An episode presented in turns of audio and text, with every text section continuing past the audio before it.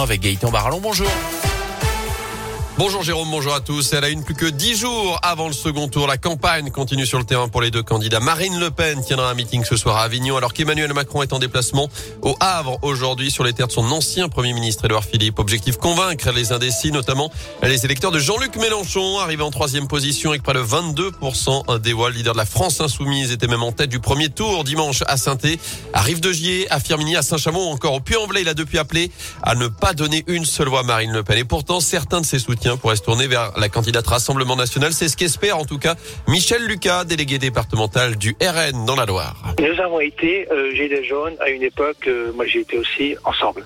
Nous avons tous les mêmes revendications, quel que soit le parti politique euh, auquel on appartient. Aujourd'hui d'ailleurs, un parti politique, ça ne veut plus rien dire. On est plutôt dans le contexte euh, souverainiste, mondialiste. En plus aussi, tous déclaraient pendant cette campagne électorale ne plus vouloir de Macron. Alors, il y a euh, des arguments à trouver pour essayer de, rassembler autour de Marine euh, et convaincre des mélanchonistes. Et je ne comprendrais pas qu'on vote pour Macron alors qu'on ne veut pas de lui. Jean-Luc Mélenchon qui a lancé une grande consultation auprès de ses militants avant le second tour pour savoir la conduite à adopter entre vote blanc, abstention et vote Macron. Je rappelle que le second tour a lieu dans 10 jours le 24 avril prochain. Dans l'actu également, un nouveau procès dans l'affaire Fatima à saint D'après le progrès, le parquet général fait appel après l'acquittement de Farouk Bachiri, jugé la semaine dernière pour l'assassinat de sa femme. Il encourt à la réclusion criminelle à perpétuité. L'avocat général avait même requis 20 ans de prison. Je rappelle que la victime avait disparu à l'été 2010. Son corps avait finalement été retrouvé trois ans plus tard déterré par des sangliers dans un bois sur la commune de Chamble.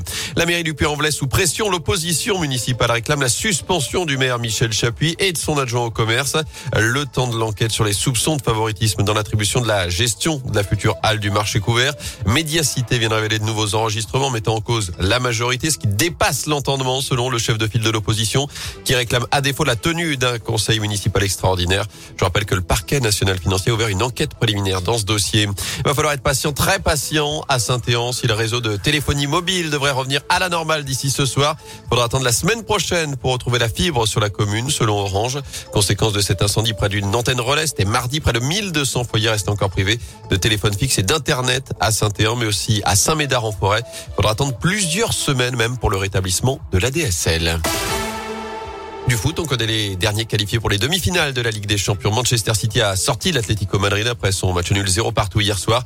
Ça passe également pour Liverpool face à Benfica 3-3 hier. Ils rejoignent le Real Madrid et Villarreal. Et puis ce soir, les cartes finales retour de la Ligue Europa. Lyon reçoit West Ham à 21h. Il y avait eu un partout à l'aller en Angleterre. Marseille joue de son côté à Salonique pour valider son billet pour les demi-finales de la Ligue Europa Conférence.